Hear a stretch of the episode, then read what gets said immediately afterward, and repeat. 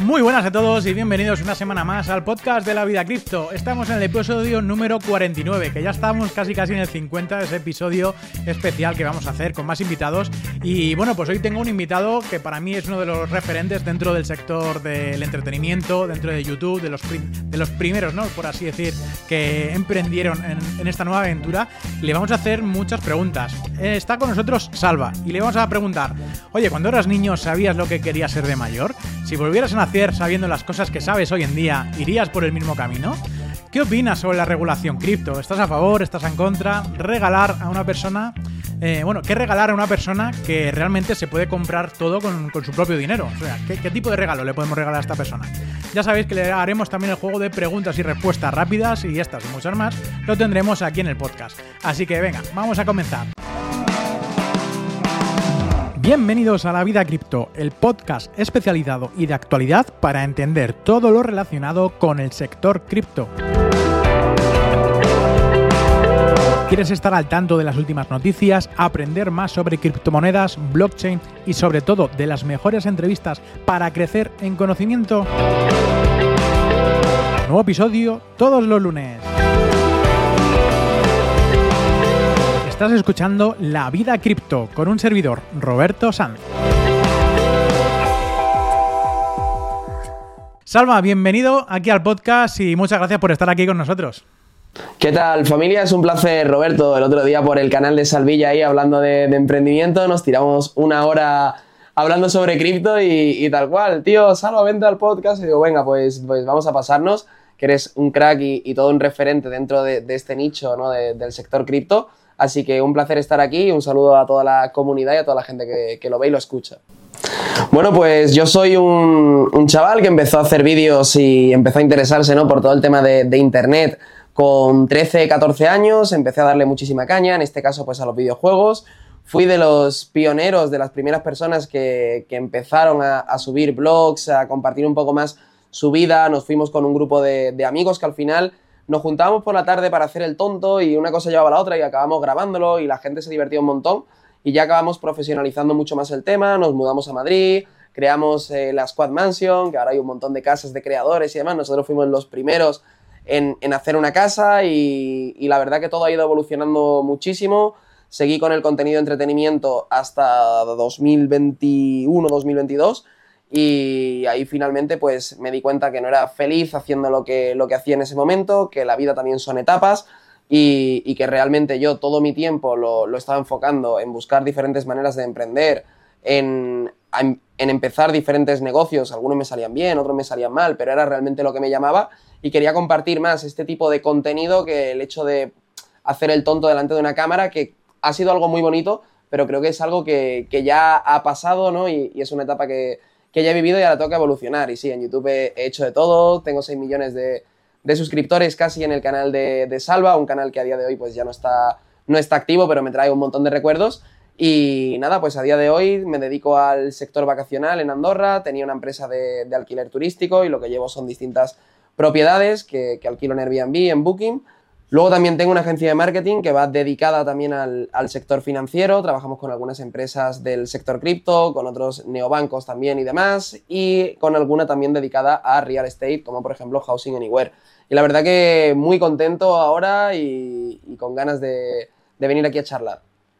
Bueno, eh, la pregunta que he hecho al principio es, esa, ¿no? De que cuando tú eras niño te, esperabas hacer todo esto. O sea, realmente cuando tú eres niño tienes unos, unos eh, ideales, unos sueños, ¿no? Eh, ¿Tú de niño qué querías ser? Tío, pues te va a sonar una locura, tío, pero yo de niño quería ser millonario, tío. bueno, pero que ya más o menos lo has conseguido, ¿no? Al fin y al cabo tienes esa tranquilidad económica. Sí, sí, sí, no, no, pero, pero yo es que de niño sabía que quería ser millonario, no sabía cómo, y cuando apareció YouTube sabía que iba a conseguir vivir de eso. O sea, era como...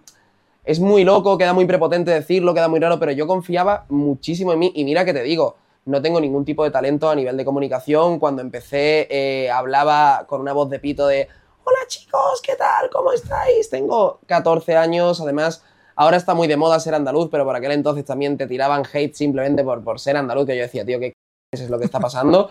Y me tiré desde los 14 a los 18, de los 13, 14 hasta los 18, casi 5 años, subiendo vídeos a diario, ¿vale? A diario. y no generando absolutamente nada de dinero, o sea, nada, te hablo de 5 dólares, 10 dólares, eh, un dólar, 20, o sea, nada, recibiendo insultos a diario, porque la gente en Internet es, es muy cruel, y sin embargo, dándole y dándole y dándole, esperando que llegase mi momento, porque encontré en YouTube un trabajo que yo no consideraba un trabajo, que era hacer vídeos, era algo que a mí me encantaba. Cuando tú tu pasión la vuelves tu trabajo, al final no te pesa hacerlo y yo obviamente sabía que quería vivir de eso, es decir, el motivo por el que empecé fue obviamente por querer convertirlo en mi trabajo, mi actividad económica, pero me encantaba hacerlo de tal manera que no me pesaba estar echándole horas y horas y horas, porque en el fondo de mí yo sabía que tarde o temprano lo iba a conseguir. Sí, esa inversión que debemos siempre a largo plazo, que esa corazonada siempre debemos de seguirla, ¿no? Que luego a lo mejor tenemos más suerte, menos suerte, pero el trabajo consistente, si tú eres eh, eh, como he vuelto, como he dicho, ¿no? consistente y demás, pues al fin y al cabo sí que vas a poder conseguir esos, esos sueldos. Eh, si volvieras a nacer, Salva, ¿tú crees que volverías a ir por el mismo camino ya sabiendo todo lo que sabes? ¿Irías por otro camino diferente? Hombre, es una pregunta. Es una pregunta complicada, porque realmente ahora soy quien soy por todas las hostias que me he dado. Y yo agradezco haberme dado, haberme dado muchas hostias de las que me he dado porque he aprendido. Obviamente, llevándome el mismo aprendizaje sin cometer esos errores, pues hubiera cambiado, hubiera cambiado algunas cosas, pero sí, me hubiera dedicado, yo creo que al el sector de la comunicación es algo que, me encanta, que me apasiona, el marketing también, y estoy haciendo ambas cosas. Tengo el canal de Salvilla, la agencia de marketing, y, voy un poco entre una cosa y otra, pues, pues rotando, pero son las cosas que me, me apasionan, la verdad. Sí. tú has vivido mucho, ya no solamente con tus amigos, seguramente con tu familia y demás, y has conseguido muchas cosas, pero ¿hay algo en concreto eh, piénsalo bien, ¿no? Es el logro que tú hayas conseguido a nivel personal, que no es algo económico, sino algo, es el logro que, más te enorgullece en tu vida. Pues mira, una, cosa que, me ha llenado muchísimo, yo de, pequeño con mi abuelo, que era mm, la única persona prácticamente que, que, me apoyó en todo el tema de las redes y YouTube y demás, porque yo no tuve ningún apoyo de absolutamente nadie, ni de mis padres, ni de gente cercana, no por nada, sino porque cuando yo también empecé en redes, las redes sociales eran un desierto. O sea, no es como ahora que en una clase a lo mejor a niños pequeños le preguntas ¿qué quieres ser? y 10 te dicen streamer, ¿no? Antes cuando subías vídeos a YouTube eras un bicho raro. Hablo de esa época de redes. Y mi abuelo era la única persona que siempre me ha estado apoyando desde el principio, que era un poco también el que me daba esa, gasolina, ¿no? De, darle, de darle duro. Y por desgracia en el camino pues eh, falleció y no, no, pudo terminar de ver hasta dónde, hasta dónde había llegado. Sí que es verdad que cuando ya falleció ya había conseguido bastantes cosas y, había llegado lejos, pero había una cosa que me había faltado y es que yo de, pequeño siempre veía el programa de José Mota, que es un humorista muy famoso en, España y demás, y lo veía con mi abuelo, era algo que me encantaba. Y el hecho de haber llegado a, trabajar con José Mota, haber rodado eh, temporadas con él, haber salido en Nochevieja, a mí es algo que me ha llenado tanto a nivel ilusión de verdad que, no te haces una idea también por eso, por recordar a, mi abuelo y, dedicarle un poco esos momentos, ¿no? Que sé que si hubiera estado le hubiera encantado sentarse conmigo a ver la tele y ver a su nieto ahí. Sí, podemos decirlo que es, pueden ser objetivos, logros, eh, sí está bien dicho, ¿no? Y, esos que tienes ahora de cara a futuro, ¿tienes algún objetivo marcado? Ya no, solamente de año tras año marcarte pequeños objetivos, sino, oye, quiero conseguir, bueno, te estás construyendo una casa en, África, eh, por lo que yo te sigo en los vídeos y demás. Eh, ¿Tienes algún otro objetivo de cara a futuro que, que digas, bueno, pues de aquí a 10 años o 15 años yo espero conseguir tal? Pues mira, Roberto, yo todos los, todos los años me he centrado muchísimo en el trabajo, en marcarme objetivos económicos, de tengo que ganar esto, tengo que hacer lo otro. Y este año, por ejemplo, el objetivo que me he marcado es trabajar en mí, tío. Me he descuidado mucho, tanto físicamente como mm, a nivel felicidad. Quiero disfrutar un poco, ¿no? Llevo sobre todo desde que estampé el coche eh, a piñón sin parar, sin dejar a mi cabeza descansar prácticamente más de dos, tres días y, este año me lo quiero dedicar a mí, a ser feliz, a intentar viajar todo lo posible, a mejorar también mi físico, a mejorar un poco también los hábitos que tengo, los horarios y demás. Así que te podría decir que mi principal objetivo soy yo mismo. Sí que es verdad que es gracias a que, pues por el trabajo que se ha hecho estos años y demás, económicamente estoy bastante cubierto, tengo las propiedades que prácticamente en pasivo también eh, me generan un dinero bastante interesante sin que yo actualmente haga nada de la gestión de las mismas. Y por supuesto, quiero construir y, voy a empezar ya a construir la Casa de África, que ya tengo el proyecto de, del arquitecta y todo, que, es un sueño para mí también hacerme una, villa romana en Cabo Verde. Eh, quiero hacer crecer la agencia de marketing, que cada vez estamos cogiendo más clientes y estoy contratando más personal y estoy muy contento, pero no tengo ningún objetivo así que yo te diga, guau, eh, me quiero comprar un avión o quiero llegar a facturar X. La verdad que estoy bastante centrado en, evolucionar un poco más como persona y dedicarme tiempo a mí mismo. Yo creo que todas las, aquellas personas que nos están escuchando y nos están viendo, eh, al fin y al cabo también tenemos que seguir esos pasos, ¿no? No solamente es decir, quiero ganar un millón o quiero ganar dos millones, no. Eh, hay muchas más cosas, como el ejemplo familiar eh, y sobre todo tú mismo, ¿no? Que tú mismo lo has dicho. Me he dejado, yo en mi caso también he empezado otra vez a hacer deporte. Ayer mismamente me fui otra vez a jugar, a, recuperar esa, ese hobby que tenía de jugar al baloncesto, ¿no? Y, bueno, son cositas que hay que ir recuperando para no dejarlas en el olvido y sobre todo a nivel personal mejorar, ¿no? En cuanto a a, la vida personal que tú has tenido, al fin y al cabo tú, desde que eres muy joven, has estado expuesto al público. Y realmente has compaginado, ha sido difícil para ti compaginar la vida personal con la vida pues más pública y demás. O sea, para ti ha sido difícil, eh, fue de la noche a la mañana, ¿cómo fue esa, transición? Pues si te dijera que, no es difícil, tío, te mentiría. Tú no sabes lo complicado que es gestionar eh, la fama, sobre todo desde, desde tan joven que suena como, tío, pero que no hay nada que gestionar, simplemente te vuelve famoso, pero la fama es un arma de doble filo. Primero porque de repente, que yo era una persona tímida, una persona un poco más eh, cerrada, ¿no? Todo el mundo te conoce, todo el mundo se quiere acercar a ti, todo el mundo tiene un interés en ti, todo el mundo de repente te trata diferentes. Yo era una persona que en el instituto, por ejemplo, pasé muy desapercibido. O sea, yo no era el típico chico popular de la clase, ni el mejor en los deportes, que va, tío, era un tronco jugando al fútbol y, estaba con mis colegas y demás, pero era la típica persona que de verdad pasa desapercibida. Y, y, de repente, pues vives todo lo contrario, ¿no? Te para la gente por la calle, todo lo que haces tiene repercusión y ahora cada vez más en, con lo que estamos viendo en redes sociales, que hay linchamientos públicos a diario cada vez que alguien comete un error. Eh, de repente todo el mundo te quiere, todo el mundo quiere trabajar contigo, pero realmente no te quieren a ti, quieren a lo que, a lo que representas, ¿no? Quieren a lo que, a lo que eres.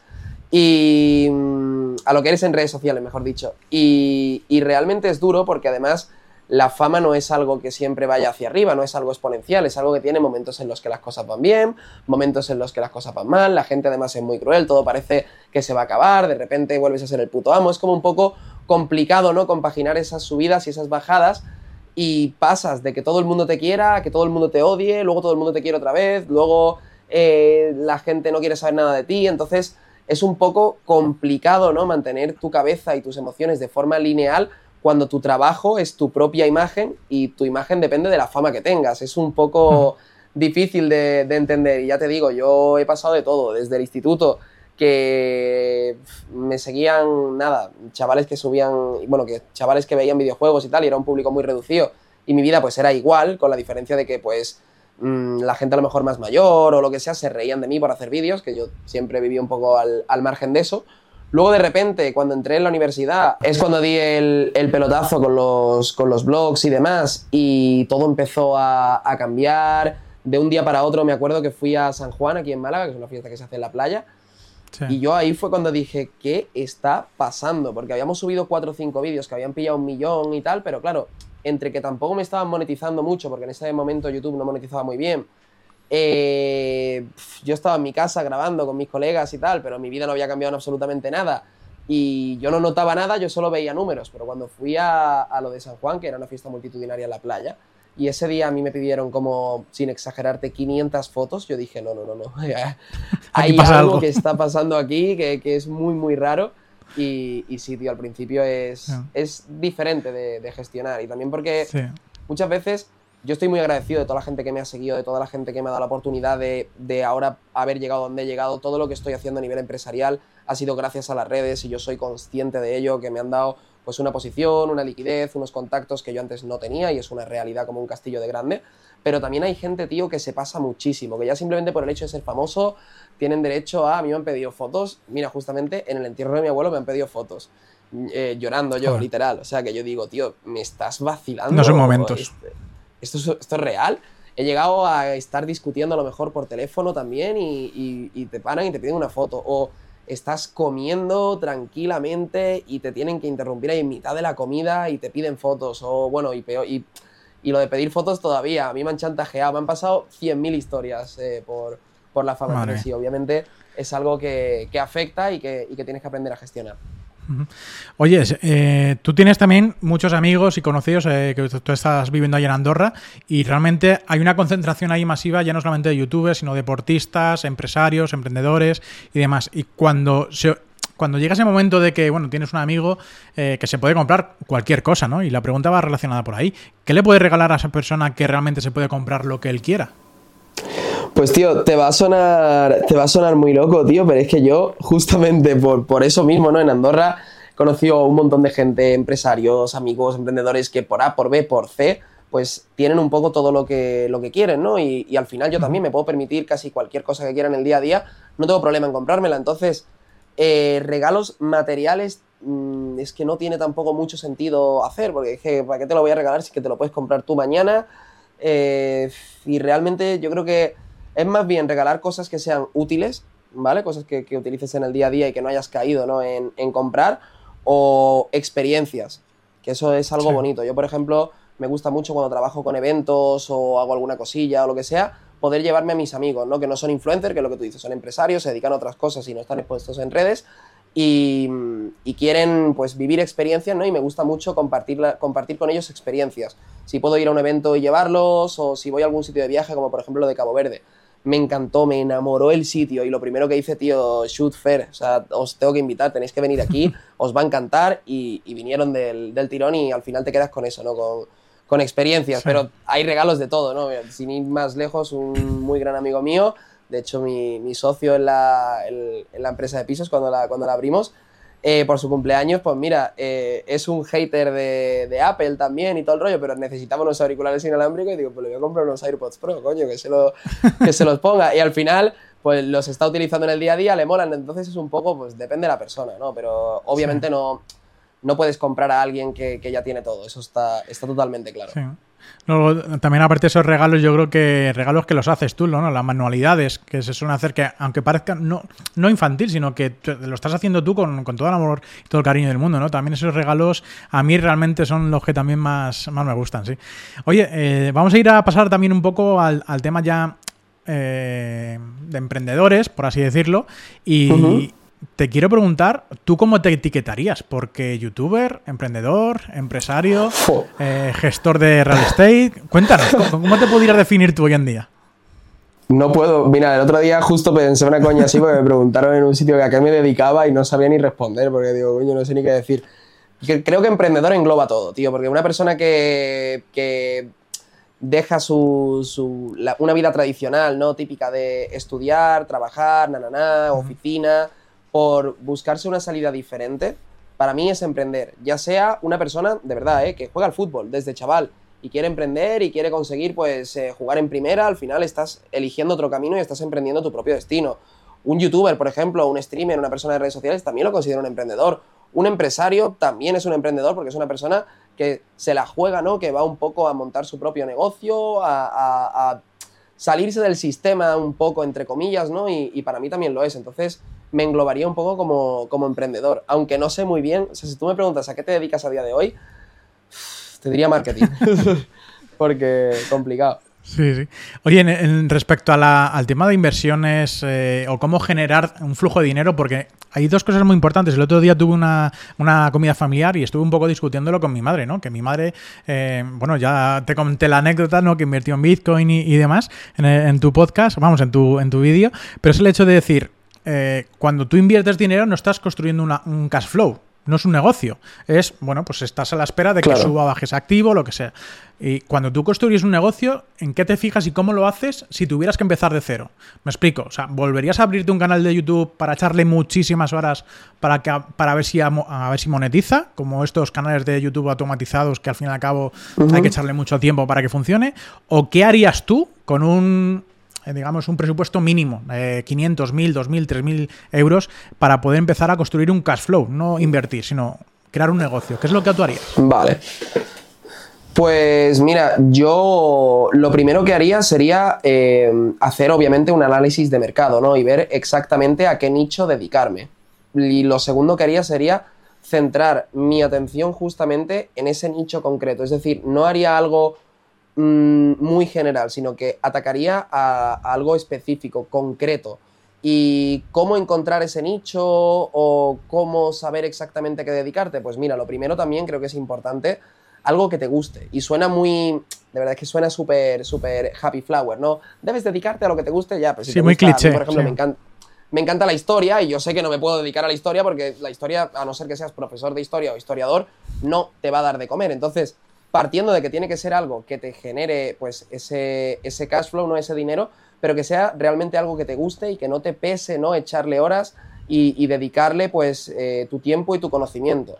Luego, creo que es importante encontrar algo, sobre todo ahora a la hora de, a la hora de emprender, si no eres extremadamente joven, que por ejemplo vives con tus padres y tienes que compaginarlo ya sea con estudios, con algún trabajo, encontrar algo compaginable, es decir, no tiraría a la basura todo lo que estoy haciendo simplemente por emprender. Yo es un poco lo que hice también, que yo no dejé de estudiar hasta que ya realmente no estaba generando un ingreso suficientemente alto con YouTube.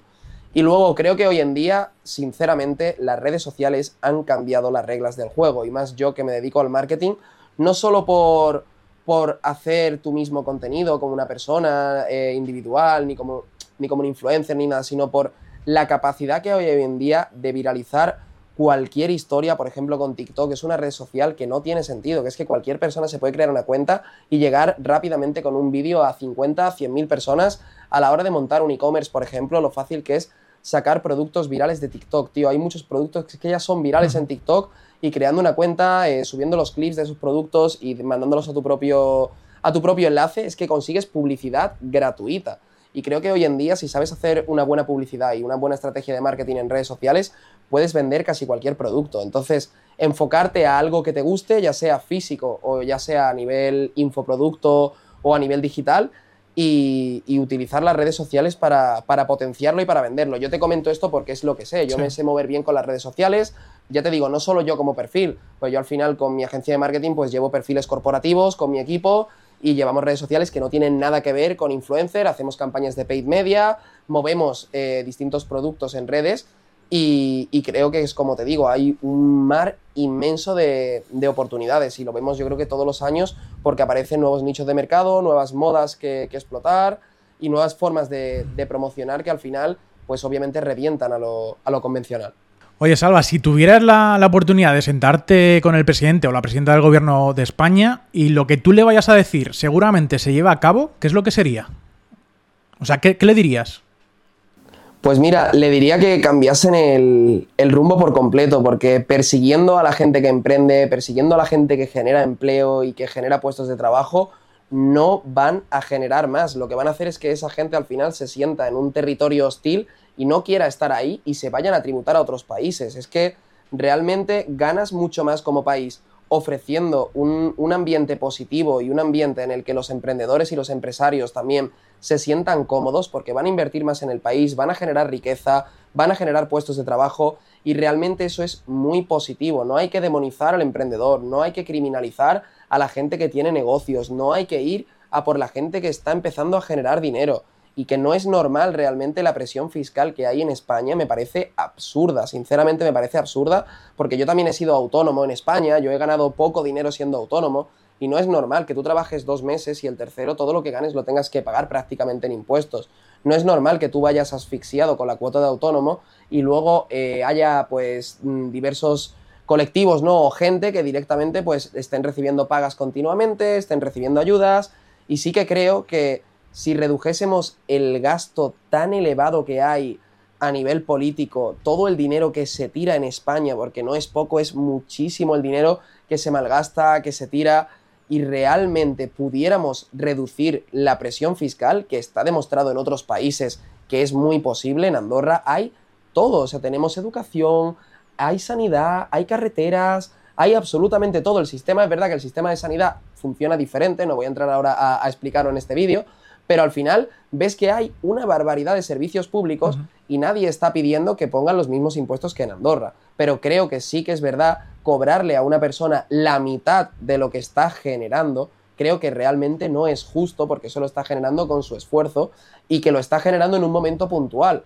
Pero luego dentro de 5 o 10 años, si no lo está generando, España no es un país que te vaya a ayudar. O sea, cuando te va bien, te chupan el dinero, pero cuando te va mal, es lo que hay. Y, pienso que, la presión que se ejerce sobre la gente que, que emprende es absolutamente sin sentido. Y que desde luego si virasen un poco el rumbo y pudieran reducir esa presión fiscal y dejar de demonizar un poco al empresario, España avanzaría una barbaridad. O sea, España para mí es de los países con gente más talentosa del mundo.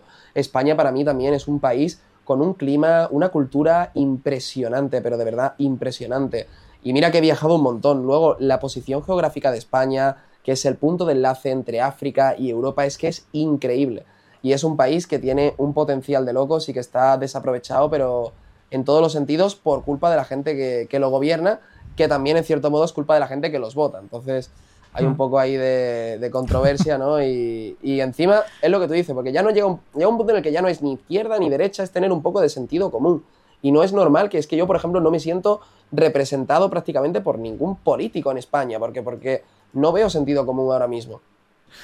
Pues una respuesta que ojalá llegue a alguien que sea dirigente aquí en España y a ver si le entra ya en la cabeza y se ponen a trabajar en, esa dirección, ¿no?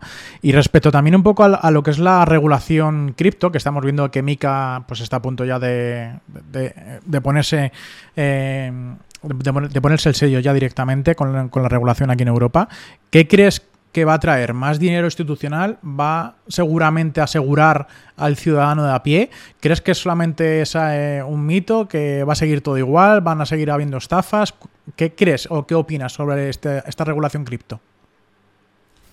Pues es un tema complicado porque a los que amamos el sector de las criptomonedas, amamos en cierto modo también lo que, lo que eso conlleva, ¿no? que es la descentralización. Pero es un poco utópico, ¿no? Es decir, para que acaben entrando lo que tú comentas, ¿no? Fuertes instituciones y acaba entrando inversión de verdad potente, que es la que, la que mueve el mercado, tiene que existir esa, regulación, porque si no, realmente no van a acabar entrando.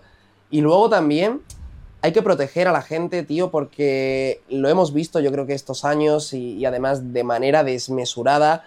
Yo he sido de esas personas, ¿no? Que, confiaba plenamente y en, el, sector cripto, ¿no? Y, y en que podíamos construir un mundo mejor realmente, ¿no? Después de, lo que estamos viviendo, ¿no? Con las monedas fiat, de la impresión descontrolada, del euro, la inflación, el dólar, en fin.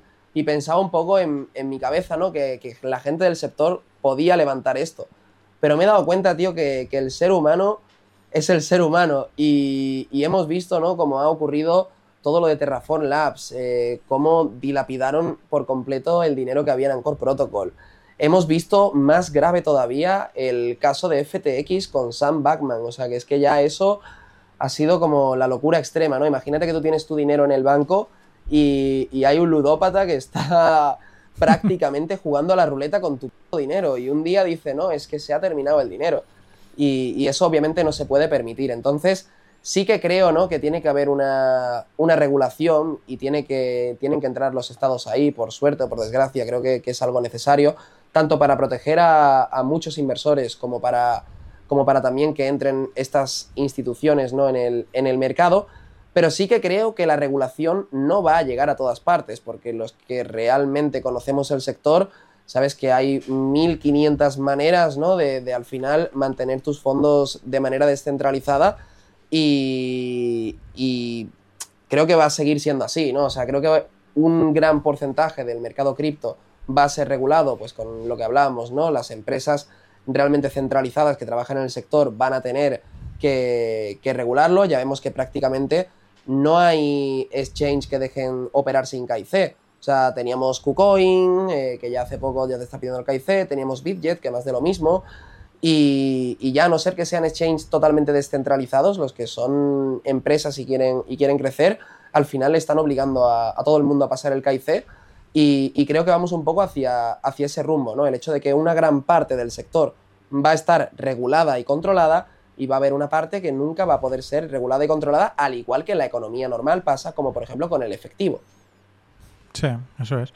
Bueno, pues joder, eh, esperemos que yo también soy a favor de, la regulación. Eh, ya veremos hasta qué punto nos van a regular pero creo que sí que es necesario para muchos inversores porque muchos se quejan por un lado, pero al fin y al cabo tú eres el propio, eh, el, que toma la decisión ¿no? en el mundo descentralizado, el invertir aquí o allá. Pues de esta manera puedes hacerlo un poco con, cabeza. Vamos a ir terminando esta primera parte del podcast y te quiero preguntar un poco por las herramientas que utilizas en tu día a día.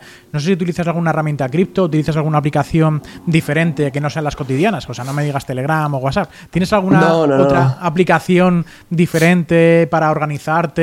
Para hacer tus cálculos, para hacer facturas, no sé, alguna aplicación diferente? Sí, claro, pues mira, yo utilizo muchísimo para organizarme y para trabajar con la empresa, utilizo Notion, utilizo Airtable, eh, a nivel cripto pues utilizo Binance también mucho en mi día a día, no te voy tampoco a, mentir, de hecho con la tarjeta de Binance eh, hago muchos pagos también del día a día. Y luego, pues no sé exactamente a qué te refieres con, estas aplicaciones o herramientas, pero mira, hablando de, cripto, hay una herramienta que me gusta mucho, tanto para la hora de invertir y hacer un poco análisis on-chain, como para bichear y, curiosear un poquito, me gusta mucho utilizar Arkham Intelligence, que es básicamente un rastreador de, wallets. Que, que, sí, que podría ser Etherscan perfectamente, pero bueno, tiene todas las, todas las redes unificadas, lo puedes mirar de manera muy fácil. Y lo que me gusta es que han doxeado a muchas empresas y a grandes inversores. Yo, por ejemplo, vi el otro día que, hablando de, hablando de FTX ¿no? y, de, y de Sam Backman, vi que el, fondo de, inversión que usaba FTX para sacar el dinero de, sus clientes, que era Almeda Research, exacto, había recibido una transferencia de 11 millones de, dólares de Arbitrum.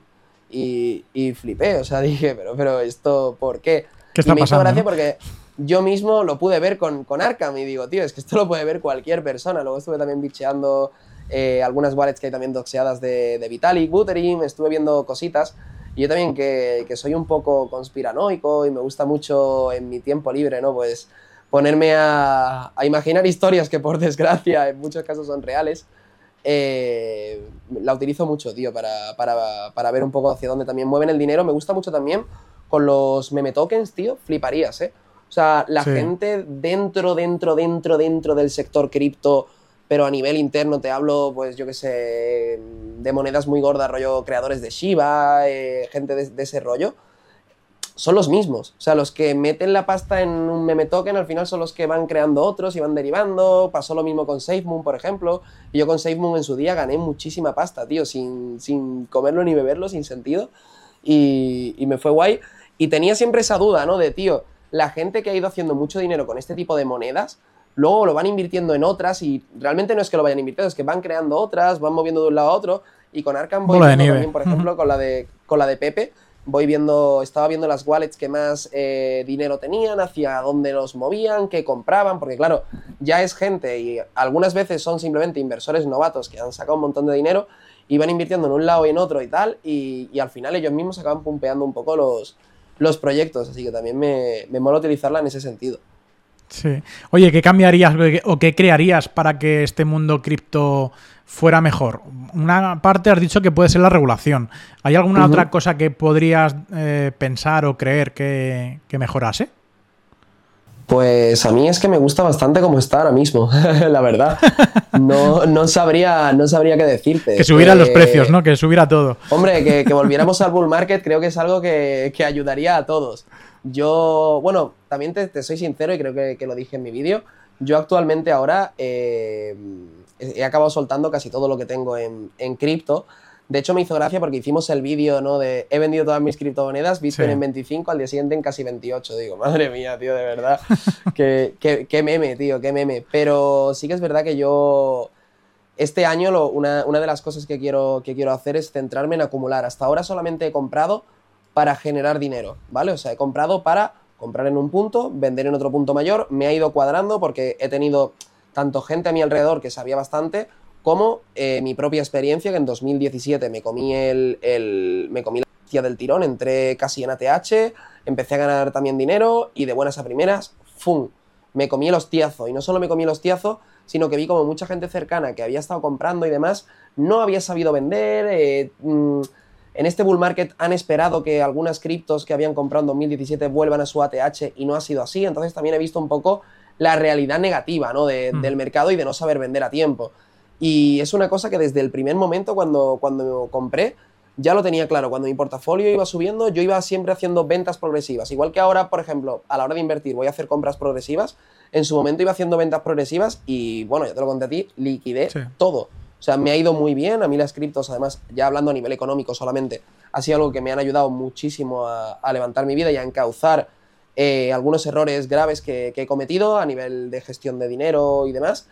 Y, hasta ahora solo lo, he utilizado, pues eso, para ganar dinero a la hora de, invertir, pero ahora sí que lo quiero utilizar como refugio de patrimonio. Es decir, tengo suficiente liquidez en el banco, tengo un patrimonio a nivel inmobiliario también interesante y lo que me gustaría ahora, por ejemplo, es empezar a acumular Bitcoin y Ethereum y guardarlo ahí, no con intención de, no, es que te ha hecho un 100%, ¿por qué no lo vendes? Porque no cuento con el dinero, cuento con que tengo X Bitcoin, ¿sabes lo que, a dónde voy? Sí, sí, la cantidad, la cantidad de Bitcoin es limitada y cuanto más tengas, pues eh, vas a ganar al, mercado, exactamente. Sobre todo porque pienso que si, lo vemos a largo plazo, ¿no? es decir, yo hablo de cara a 10 años vista, ¿vale? Te voy a hablar súper a largo plazo, que la gente no suele invertir tan a largo plazo, ¿vale? Pero yo te hablo 10 años vista, que es al final también cuando yo compro una propiedad lo que me fijo, ¿no? Eh, seguramente, seguramente, muy seguramente, el precio que tiene ahora Bitcoin sea irrisorio para el que va a tener dentro de 10 años. O sea, yo creo que hay muy pocas probabilidades de que Bitcoin en 10 años valga menos de lo que vale ahora. O sea, ya simplemente por la inflación que hay, por la cantidad de Bitcoin que es totalmente limitada y la gente que hay en el mundo y cómo estamos avanzando hacia la tecnología blockchain y el Web3, creo que es imposible que, que Bitcoin cotice a menos precio de lo que lo está haciendo a día de hoy. Y si lo hace, pues al final tengo diversificado mi patrimonio, tengo otras cosas, no voy a dedicar mi vida entera a Bitcoin, lógicamente, pero creo que, sí es inteligente usarlo ahora mismo como, parte ¿no? de, de, refugio de ese patrimonio.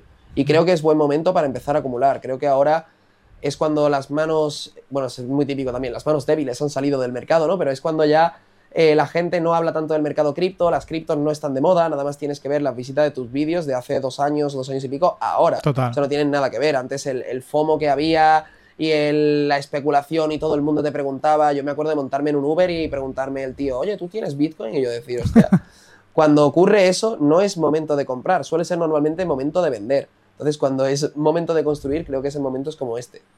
Totalmente. Y has hablado de Bitcoin como refugio de valor, ¿eh? ¿no? Y al fin y al cabo es la primera utilidad que, se le ha dado a una blockchain. Y la blockchain ahora ya estamos viendo de que se está utilizando para muchas otras cosas diferentes. Pues si ese es el valor o es el commodity realmente, al igual que lo es el oro en el mundo tradicional, pues Bitcoin cada vez va a ir capturando mucho más valor, ¿no? Bueno, vamos a ir eh, a jugar al juego. Vamos a jugar al juego de las, palabras, en el que yo te digo una palabra, una pequeña frase, y tú me tienes que responder lo primero que se te venga a la cabeza. ¿Vale? Esto es como un partido. Pregunto, respondes, pregunto, respondes.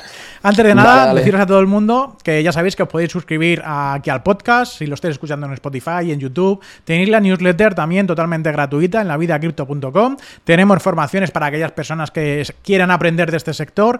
Educación por un lado de la newsletter. Vais a recibir también formación por otro lado. También está dentro y gratuito si lo, si lo queréis, eh, si queréis estar dentro de la comunidad de la vida cripto. Así que aquí en la vida cripto lo único que queremos hacer es que aprendáis, que mejoréis vuestras habilidades y poder tener pues un mejor futuro económicamente con, el mundo cripto. Así que bueno, eh, Salva, vamos a empezar con la primera pregunta.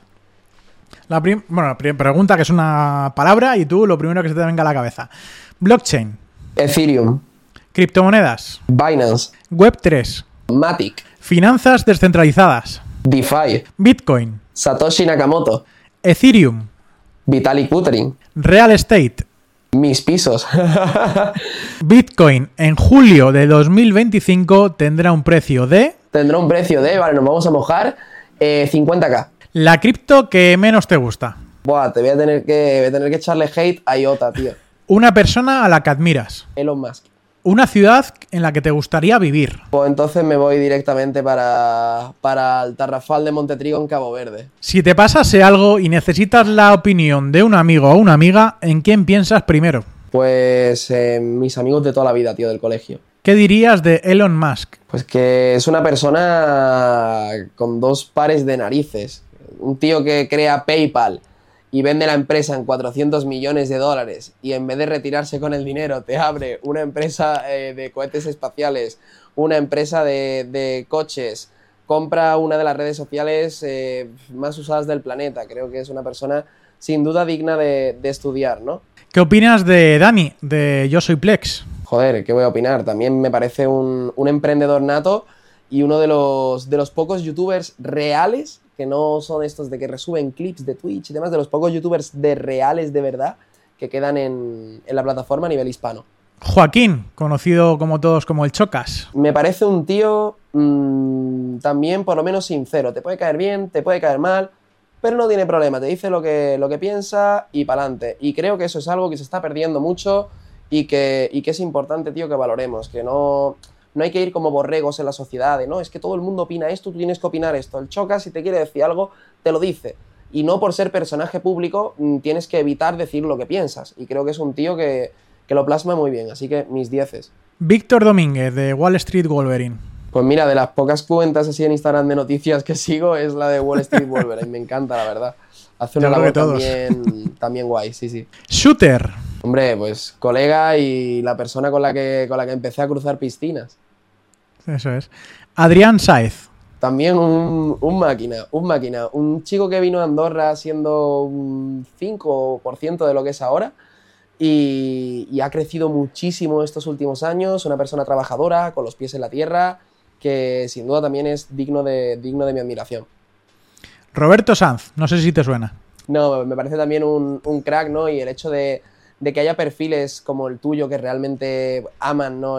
las criptomonedas, la blockchain, y, a pesar de que no es una moda actualmente y de que seguramente haciendo contenido en redes de otros temas, ¿no? que ahora son más relevantes o más punteros, podrías tener más eh, audiencia, más visibilidad, pues sigues en el sector que te gusta apostando por esto y esperemos que seas también de los primeros beneficiados ¿no? en, el, en el siguiente bull market. Muchas gracias, muchas gracias. Seguimos. Dos narrativas para emprender. Antes te he preguntado qué harías ¿no? para emprender. Pues ahora dime dos narrativas o dos sectores, dos nichos para poder emprender. Vale, pues... Mm, dos nichos concretos, ¿no? Para, poder emprender. Me parece... Es muy buena pregunta. Yo tiraría por el, por el tema de los infoproductos ¿vale? Ya dependiendo un poco de lo, que, de lo que tú quieras hacer en concreto, ¿no? Hay sectores más rentables que otros, pero coño, yo no voy a sacar un infoproducto de trading si no tengo ni puñetera idea de hacer trading, no sé si, me explico. Pero creo que el hecho de las, de las formaciones que se venden en Internet está siendo una revolución y un bombazo actualmente y lo va a seguir siendo durante los siguientes años porque el sistema de enseñanza tradicional se está quedando muy obsoleto. Hay mucha gente que ahora acaba la carrera y no tiene ni idea de qué hacer, no sabe de qué puede trabajar y creo que que haya gente en Internet vendiendo formaciones y que con esas formaciones puedas pasar a ganarte la vida es, algo guay. Y luego también te voy a decir otro, otro nicho, otro sector que, a mí me gusta mucho, que es obviamente el sector cripto, ¿no? Que es un sector que actualmente no es muy agradecido, obviamente nada más hay que ver los mercados, pero no sabéis la de gente que conozco que se ha metido a trabajar en el sector desde dentro. Que, eh, que te guste el sector cripto no es simplemente tengo 1.500 mm, dólares en Bitcoin en un exchange, eso no, no es solamente eso es eh, unirte a Telegram de proyectos que están empezando. Yo tengo amigos que no voy a mencionar porque tema de privacidad y demás, que han trabajado en proyectos muy gordos, te hablo top mundial, pero top mundial serio, porque empezaron desde cero en el grupo de Telegram echando un cable. ¿Sabes lo que te quiero decir? O sea, hay oportunidades que salen diariamente. Yo mismo trabajo muchísimo haciendo marketing para proyectos cripto, para exchange, y veo que continuamente pues contratan gente, adquieren personal y pienso que, hay todavía muchísimo por explotar, pero muchísimo por explotar, tanto para programadores, gente que le gusta el marketing, gente que le encanta dar soporte, eh, gente que le gusta la comunicación dentro del sector como tal. Y, creo que es un sector en el que si apuestas, el, el resultado puede ser muy, muy, muy bueno. También tiene su riesgo, lógicamente, pero el resultado puede ser muy bueno. Y no hablo a nivel inversión, es lo que digo, hablo de meterte de verdad dentro del sector, intentar meter cabeza de verdad, que es posible. Yo mismo pensaba que era imposible, pero lo es. Sí, crecer personal y profesionalmente. Exacto. Siguiente, rápido. Podcast que sueles escuchar. Eh, te voy a te voy a decir una locura, tío, pero es que ninguno. Lo siento mucho, tío, pero voy. Cero. Voy de tiempo regulero. Estuve escuchando el de Nude eh, Project cuando empezó, pero no he podido seguirle la pista. Si tuvieras un superpoder, ¿cuál sería? Parar el tiempo en cualquier momento. Una experiencia que te gustaría vivir. Sobrevivir en una isla desierta. Dime tres deseos que cuando los digas se harán realidad. Ujú. Buah, joder, tío, esto es súper profundo como para responderlo así a lo, a lo tonto. Pues mira, eh, que en uno o dos años vuelva al bull market, ese creo que lo voy a hacer tanto por mí como por tu audiencia, ¿vale? Lo siento mucho. Eh, luego, obviamente, me gustaría acabar con, con las enfermedades eh, que hemos llevado a, cabo nosotros mismos, como puede ser el cáncer, ¿no? Que muchas de, las actividades humanas potencian el, el cáncer. Sí que es verdad que la vida es un ciclo, obviamente, y tiene que existir, eh, bueno, tiene que existir la muerte para que, para que esto siga adelante, es, es una realidad.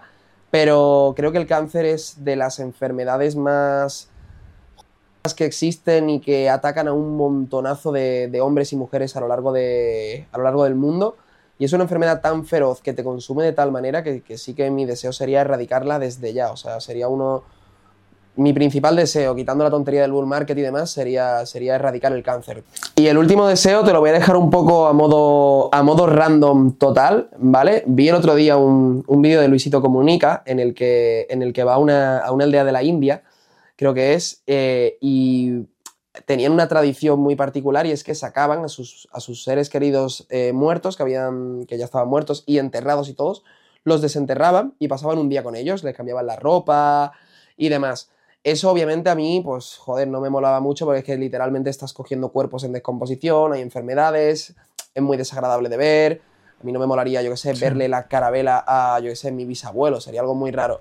Pero sí que me, me gustaría que de alguna manera pudiéramos tener, aunque sea un día al año o X veces en tu vida, en la que poder hablar ¿no? con, con algún familiar o con alguna persona que, que haya fallecido y que ya no esté. Me gustaría que de alguna manera pues se pudiera, ¿no? La gente que, que es cristiana ¿no? y, que, y que cree en el cielo y todo eso, pues tienes que morir para, para que ello ocurra.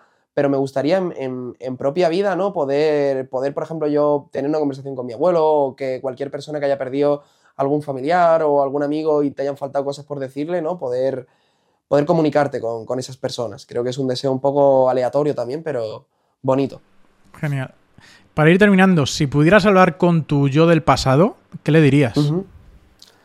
Pues sinceramente le diría que, que tire para adelante, que sea constante y que no se deja de amedrentar ni por nada ni por nadie, que él es el que sabe realmente lo que vale y hasta dónde puede llegar y eso es lo que importa. Y Salva, ¿qué opinas de ti? ¿Qué opino de mí?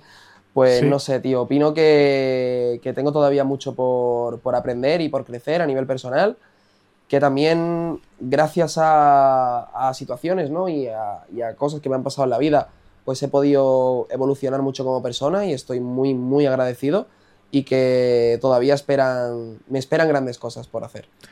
Eres un fenómeno, seguro que sí. Pues hasta aquí las preguntas rápidas. genial, genial. Y vamos a ir a esta parte ya final de- del podcast, que son preguntas un poco más de desarrollo personal y profesional para ir terminando. Y la pregunta típica de siempre, ¿a qué persona eh, conoces tú que yo debería conocer? Esa persona que para ti te ha ayudado, te ha eh, mentorizado, te ha hecho crecer a ti personalmente, te ha abierto la mente, que de verdad tanto yo como cualquier otra persona deberíamos conocer.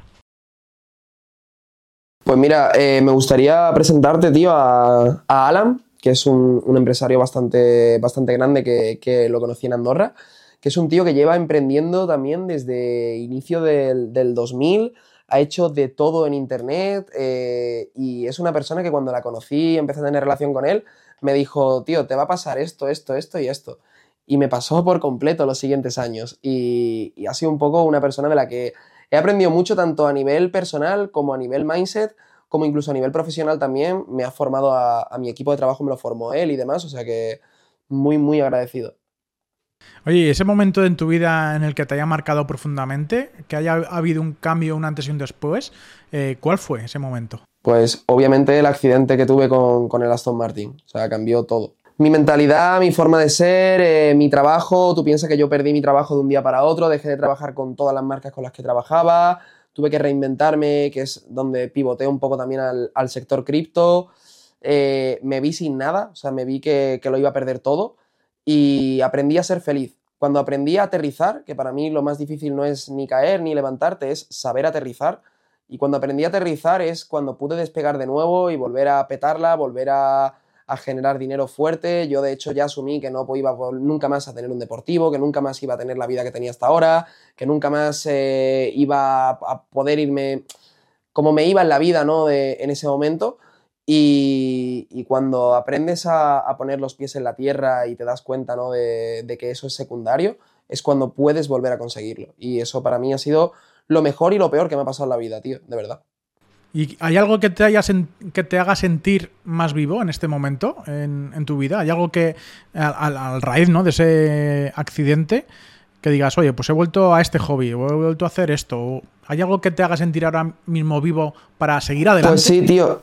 Pues sí, a partir de, ese accidente yo me di cuenta de que era un jodido producto, tío, de que me había vuelto un producto de publicidad. Yo trabajaba con un montón de marcas mainstream mm, que son muy blancas, ¿no? No voy a mencionar ahora, pero bueno, todas las grandes, em, que no me dejaban ser yo. O sea, yo tenía que hablar de cierta manera, no podía decir tacos, no podía hablar de cripto, por ejemplo, no podía hacer ciertas cosas.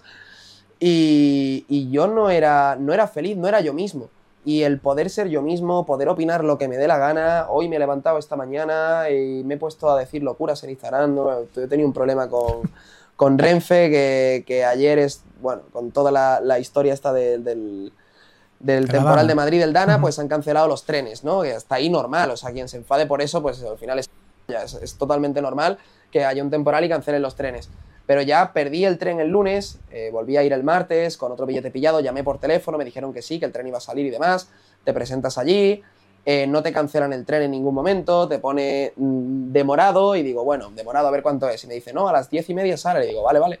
A las diez, llega a las diez y media, el tren no sale, llega a las once y media, el tren no sale, no, el tren sale a las doce y media, vale, vale. A las doce y media el tren no sale, cuando ya son prácticamente la una de la tarde y te has tirado cuatro horas de la mañana, además con un curro del carajo que tengo yo y que a Madrid va por curro, esperando en la estación de tren eh, a, montarte en el tren que te están prometiendo todo el rato y de repente lo cancelan y te dicen que no. Y que como solo hay 40 plazas, solamente van a poder pasar mujeres y niños. Y yo ahí ya exploté por completo y, yo soy de liarla cero, de verdad. Yo es que no la lío nunca en ningún lado. Y ya la lié, me digo, tío, esto es el titánico que pasa. Yo entiendo que en una situación de riesgo de, donde haya peligro, donde las personas vulnerables tengan que pasar, pues vale, personas mayores a lo mejor, mujeres, niños, perfecto, pero que es para coger un tren para Madrid. ¿Por qué? ¿Por qué tiene más derecho una mujer y un niño a coger el tren a lo mejor que yo, que encima voy a trabajar? O sea, no, no, me chocó un montón la cabeza y el salva de hace unos años, pues simplemente se hubiera callado la boca y se hubiera ido para la casa. El salva de ahora, pues al final puedo opinar lo que le dé la gana en las redes sociales porque ya no tengo ese temor, ¿no? A, no, es que si digo esto, tío, mm, que encima es un tema muy candente como es el feminismo moderno, eh, me van a cancelar de Coca-Cola, me van a cancelar de Samsung, me, da igual, no trabajo con, con, con esas marcas, o sea, yo me cocino mi propio dinero, mi pan lo pongo yo sobre la mesa, entonces me gusta mucho y soy muy feliz pudiendo hablar de lo que me dé la real gana y opinar libremente, ser yo mismo, es el mejor regalo que me da la vida porque yo mismo había cancelado mi personalidad un poco por mi trabajo y creo que eso es fatal. Y hay muchos influencers que no dicen lo que piensan por temor a ser cancelados, que las marcas no trabajen con ellos, que tal, y eso es horrible. Porque hay que aprender también a respetar opiniones de los demás. Tío, yo tengo esta opinión, perfecto, ¿te parece mal? Perfecto. Pero yo respeto la tuya, tú respeta la mía. Y esa tontería del día a día es lo que, bueno, eso y pescar. Es lo que he recuperado así después del accidente, que yo de chico me encantaba la pesca y pescaba un montón. Y después del accidente me, he planteado también eso, ¿no? El, buscar actividades también en naturaleza y demás que, me ayuden a, no estar pensado tanto en el curro y demás. Y, a mí, pues la pesca es una cosa que me encanta. Así que un poquillo random las pues dos cosas, pero son esas. Sí, no, al fin y al cabo es buscar esa, esa motivación, ¿no? Para seguir también un poco en los momentos difíciles, eh, esa, esa fuga, ¿no? De decir, bueno, pues me cojo el coche y me voy a dar una vuelta, o me voy a pescar, o me voy a jugar al baloncesto, me voy a... O sea, yo creo que es, ese momento de evasión creo que es, es importante, ¿no? A nivel mental. Oye, consejo que te hayan dado tus padres eh, que al fin y al cabo, cuando éramos niños, siempre recibimos muchos consejos, un azote, no sé qué, y nunca lo entendemos. Hasta que somos mayores y ya no, nos damos cuenta de que es así, ¿no? ¿Qué consejo que te hayan dado tus padres recuerdas y que quieras conservar o que nos puedas contar? Pues me han dado consejos que no me han servido de nada, tío. Como por ejemplo el, el tema de...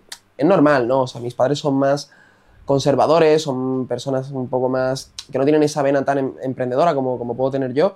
Y siempre me han dicho que, que, vaya a lo seguro, que, que, mm, que, hago subiendo vídeos en internet o que tal.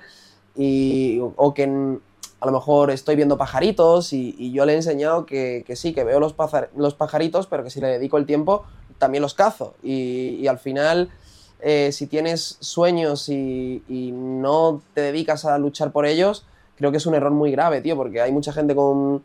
De hecho, hay mucha gente ahora en el canal de emprendimiento, tío, me he sorprendido porque ha llegado a un nicho de 40, 50 años de gente que, me sigue, me escucha, tío, que, tienen un montón de sueños frustrados. Y creo que eso es algo muy triste. A mí no me gustaría tener 50 años y, y haber dejado de intentar ciertas cosas por miedo a no conseguirlas. ¿Sabes? Por lo menos lo he intentado. Es decir, le he metido caña. Que no lo he conseguido, pues ya está. Pero un consejo que sí me han dado, que me ha valido mucho y que he aprendido con el tiempo, es a tener los pies en la tierra y a vivir por debajo de tus posibilidades. Eso es súper, súper, súper sano. O sea, cuanto más por debajo de tus posibilidades vivas, más feliz vas a ser. Y no te digo que no tengas que gastarte el dinero, gastar es importante para seguir motivándote y para seguir creciendo, pero mm, con mucha cabeza, ¿sabes? Es decir, piensa que si se cae todo, debes tener un colchón muy grande. Y yo ahora mismo es una cosa que hago con el coche. Me he comprado un Porsche, por ejemplo, pero me podría haber comprado un Urus. ¿Sabes lo que te quiero decir? O sea, he buscado también el, el no ir de más.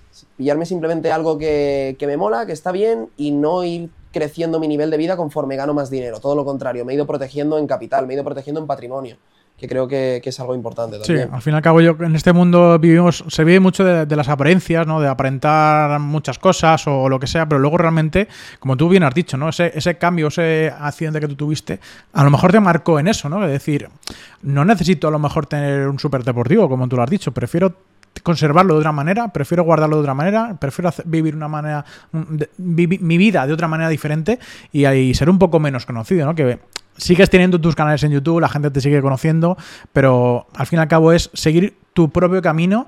Y la siguiente pregunta, y ya para ir finalizando, es ¿cómo te gustaría que la gente te recuerde cuando ya no estés presente? Porque una cosa es los fans, los seguidores y demás, pero otra cosa es la familia. Entonces, ¿cómo te gustaría a ti que la gente te recuerde cuando ya no estés? Pues muy buena pregunta también, tío. Las preguntas son súper personales al pecho directas. Esto es la vida eh, pues, me gustaría que, me gustaría que, yo pensaba, yo, yo me, había preparado un poco, digo, ya verás, me va a preguntar ahora por, por, la red de Polygon y me va a dejar aquí en, calzoncillo, que va, que va.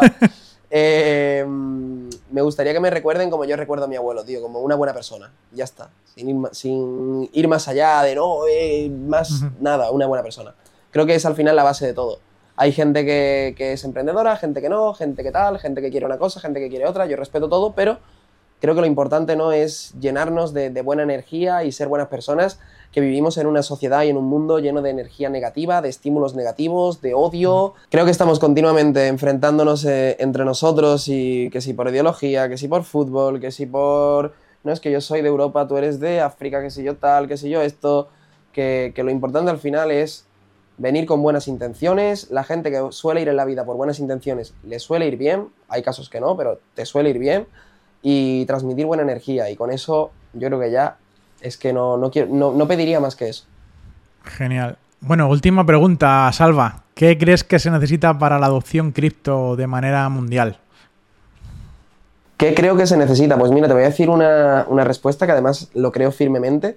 Y es que para que haya una adopción masiva, creo que debe ocurrir un, acto en el mundo parecido, a, parecido a, lo que ocurrió en pandemia, que es que se paró todo y, a partir de ahí pues salieron las criptomonedas de nuevo a flote. Creo que para que aumente la adopción de forma masiva y, la gente entre en el, en el mercado, debe venir acompañado por un, por un, por un evento global, ¿vale? Ese evento global no, tiene por qué ser una catástrofe, ni mucho menos, pero eh, puede ser, por ejemplo, por una devaluación extrema del, dinero fiduciario, por un colapso en la bolsa, por una crisis económica también muy acentuada. Así que, sí que pienso que, debe ocurrir un, un, evento, un evento a nivel global importante para que ocurra ¿no? de, de, manera drástica esa adopción masiva de, que vivimos, por ejemplo, después de pandemia. Pues yo creo que también, ¿no? Al fin y al cabo, eh, esos cambios, la formación que, debe ser importante y yo creo que también los estados, lo, he comentado en muchos podcasts ya, porque esta es una pregunta que siempre suelo hacer a, los invitados como, como, pregunta final y coincidimos muchos, ¿no? Entre todos nosotros que, necesitamos que entre todos nos formemos, nos ayudemos, eh, al igual que hubo esa transición de la peseta al euro y que había carteles, información por todos lados, pues algo similar tiene, tiene que pasar también. Salva, ha sido un placer tenerte por aquí. Eh, muchas gracias por estar aquí en el podcast de la vida cripto. Eh, muchas gracias por haberme invitado también a tu canal, que podéis verlo en, en su canal de Salvilla. Así que todo el mundo que quiera echarle un guante, que ahí sí que hablamos más de cripto, más de temas de noticias y demás.